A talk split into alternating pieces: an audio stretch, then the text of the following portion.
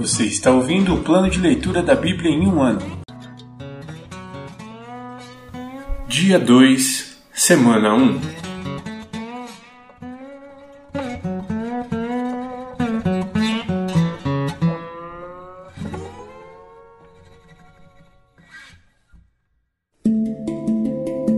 Novo Testamento Livro de Lucas, capítulo 6, versículos do 1 ao 26. Discussão sobre o sábado.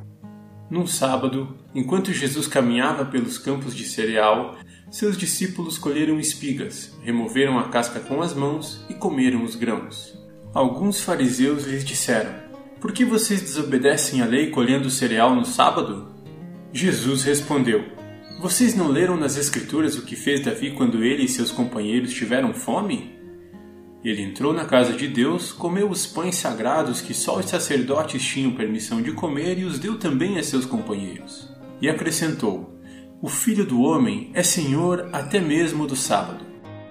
Jesus cura no sábado. Em outro sábado, enquanto Jesus ensinava na sinagoga, estava ali um homem cuja mão direita era deformada. Os mestres da lei e os fariseus observavam Jesus atentamente. Se ele curasse aquele homem, eles o acusariam, pois era sábado. Jesus, porém, sabia o que planejavam e disse ao homem com a mão deformada: Venha e fique aqui, diante de todos. E o homem foi à frente. Então Jesus lhes disse: Tenho uma pergunta para vocês. O que a lei permite fazer no sábado? O bem ou o mal? Salvar uma vida ou destruí-la? Depois, olhando para cada um ao redor, disse ao homem: Estenda a mão. O homem estendeu a mão e ela foi restaurada. Com isso, os inimigos de Jesus ficaram furiosos e começaram a discutir o que fazer contra ele.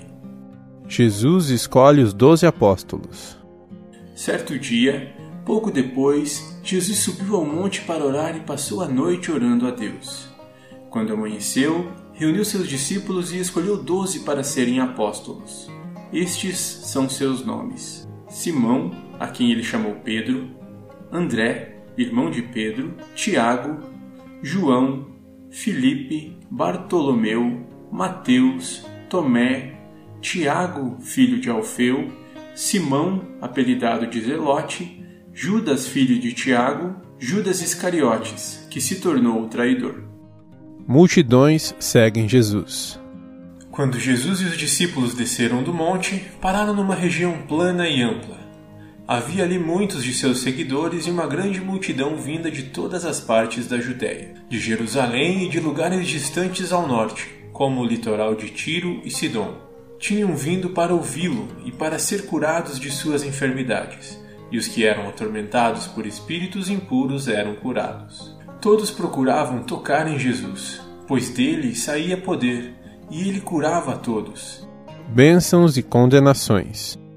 Então Jesus se voltou para seus discípulos e disse: Felizes são vocês, pobres, pois o reino de Deus lhes pertence.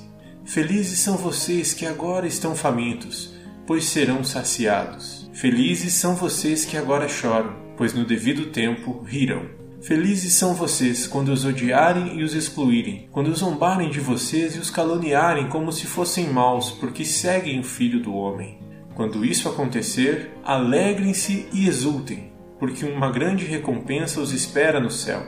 E lembrem-se de que os antepassados deles trataram os profetas da mesma forma.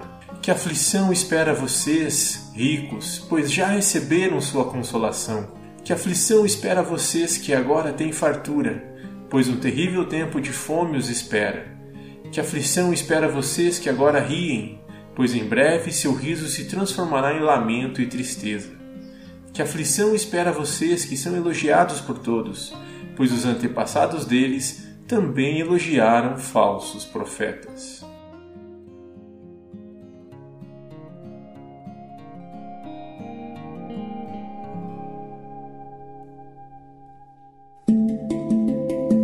Antigo Testamento. Pentateuco ou Torá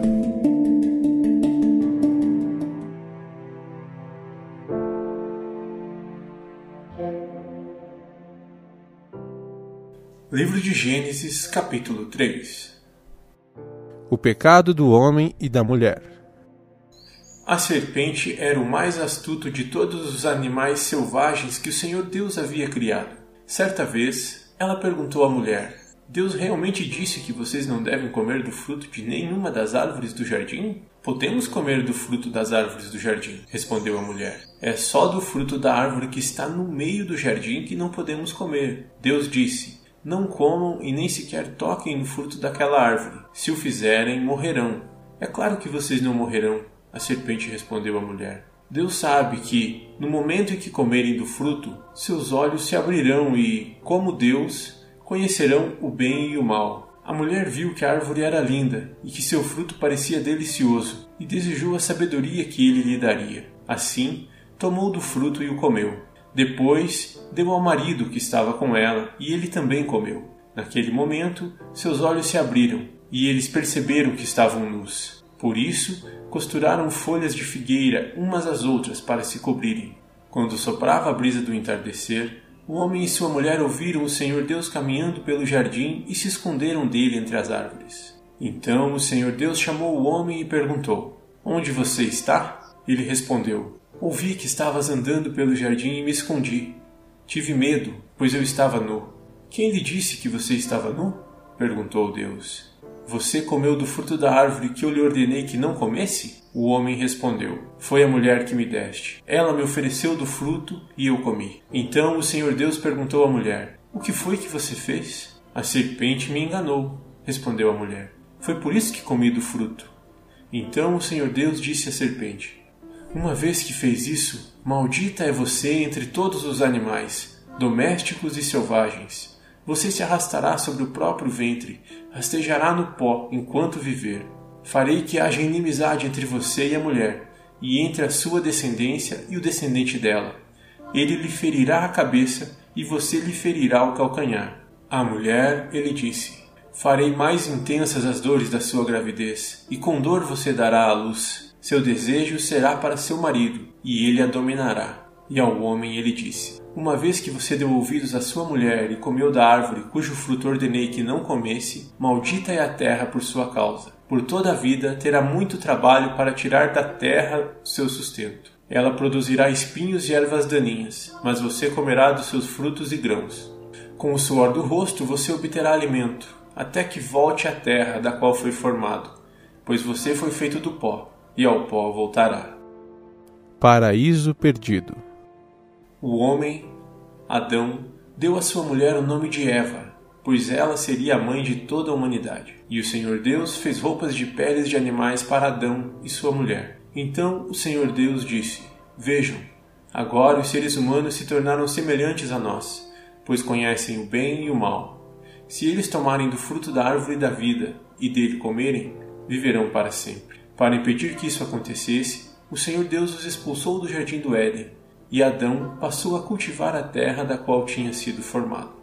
Depois de expulsá-los, colocou querubins a leste do jardim do Éden e uma espada flamejante que se movia de um lado para o outro, a fim de guardar o caminho até a árvore da vida. Livro de Gênesis, capítulo 4 Caim e Abel Adão teve relações com Eva, sua mulher, que engravidou. Quando deu à luz Caim, ela disse: com a ajuda do Senhor, tive um filho. Tempos depois, deu à luz o irmão de Caim e o chamou de Abel. Quando os meninos cresceram, Abel se tornou pastor de ovelhas e Caim cultivava o solo. No tempo da colheita, Caim apresentou parte da sua produção como oferta ao Senhor. Abel, por sua vez, ofertou as melhores porções dos cordeiros dentre as primeiras crias de seu rebanho. O Senhor aceitou Abel e sua oferta, mas não aceitou Caim e sua oferta.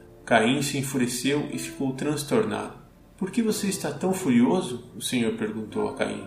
Por que está tão transtornado? Se você fizer o que é certo, será aceito. Mas, se não o fizer, tome cuidado. O pecado está à porta, à sua espera, e deseja controlá-lo, mas é você quem deve dominá-lo. Caim sugeriu a seu irmão: Vamos ao campo. E, enquanto estavam lá, Caim atacou seu irmão Abel e o matou.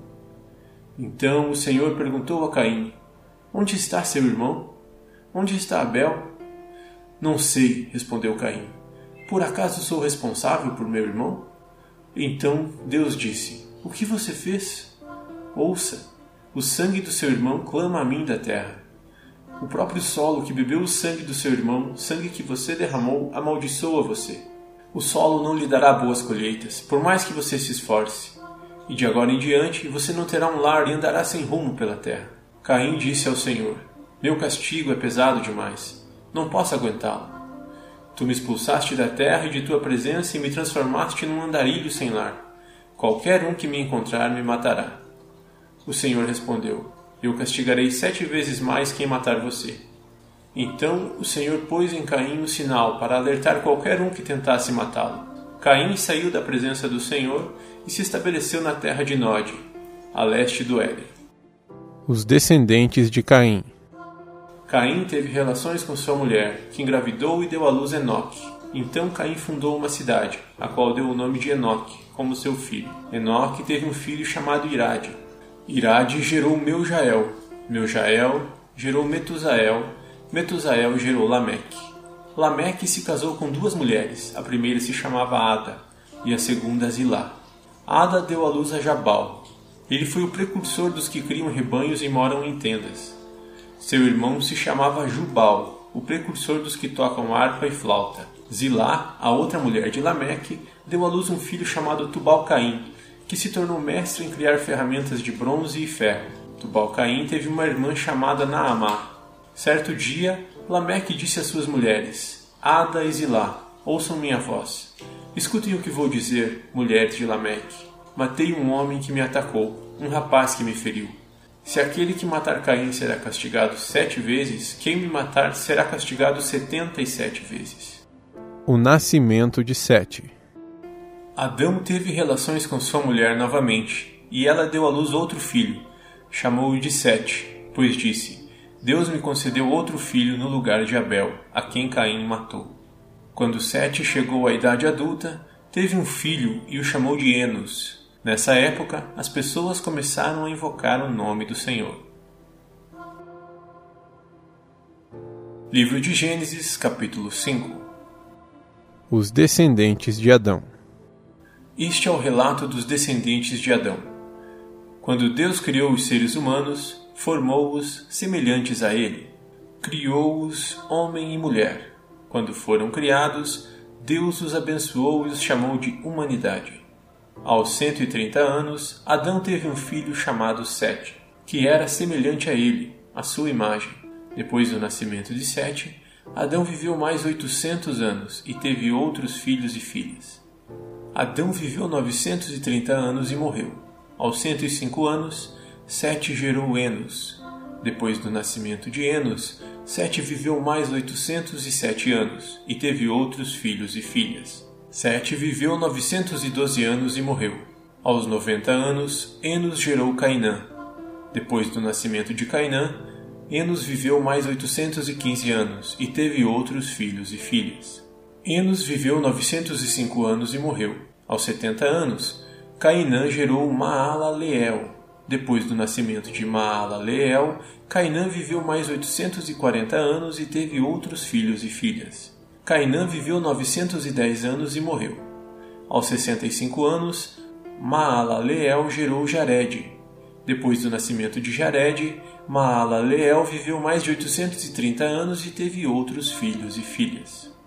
Maalaleel viveu 895 anos e morreu. Aos 162 anos, Jared gerou Enoque. Depois do nascimento de Enoque, Jared viveu mais 800 anos e teve outros filhos e filhas. Jared viveu 962 anos e morreu. Aos 65 anos, Enoque gerou Matusalém. Depois do nascimento de Matusalém, Enoque viveu em comunhão com Deus por mais 300 anos e teve outros filhos e filhas. Enoque viveu 365 anos, andando em comunhão com Deus até que, um dia, desapareceu, porque Deus o levou para junto de si. Aos 187 anos, Matusalém gerou Lameque. Depois do nascimento de Lameque, Matusalém viveu mais 782 anos e teve outros filhos e filhas. Matusalém viveu 969 anos e morreu. Aos 182 anos, Lameque gerou um filho. chamou-o de Noé, pois disse: Que ele nos traga alívio de nossas tarefas e do trabalho doloroso de cultivar essa terra que o Senhor amaldiçoou. Depois do nascimento de Noé, Lameque viveu mais 595 anos e teve outros filhos e filhas. Lameque viveu 777 anos e morreu. Depois que completou 500 anos, Noé gerou três filhos: Sem, Cã e Jafé.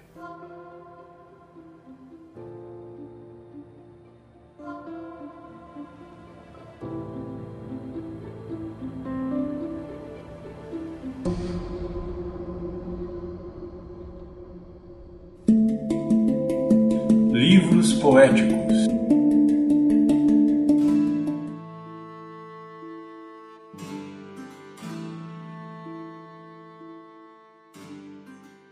Livro dos Salmos, capítulo 2 Por que as nações se enfurecem tanto?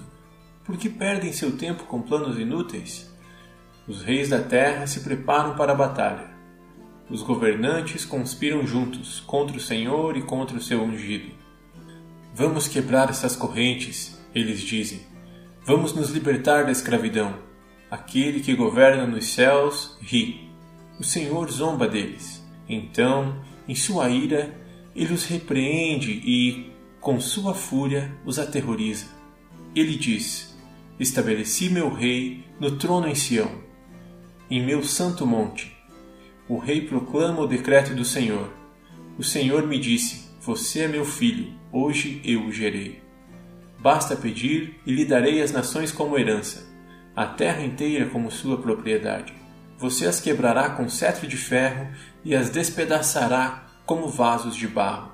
Portanto, reis, sejam prudentes, aceitem a advertência, governantes da terra. Sirvam ao Senhor com temor, alegrem-se nele com tremor, sujeitem-se ao Filho, para que ele não se ire e vocês não sejam destruídos de repente, pois sua ira se acende num instante. Felizes, porém, os que nele se refugiam.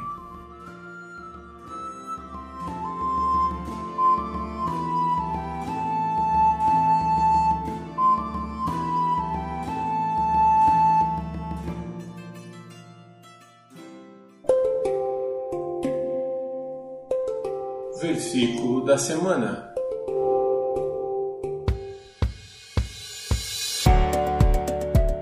Irai-vos e não pequeis. Consultai com o vosso coração em vosso leito e calai-vos. Salmos 4, 4. Irai-vos e não pequeis. Consultai com o vosso coração em vosso leito e calai-vos. Salmos 4, 4. Irai-vos e não pequeis. Consultai com o vosso coração em vosso leito e calai-vos. Salmos 4, 4.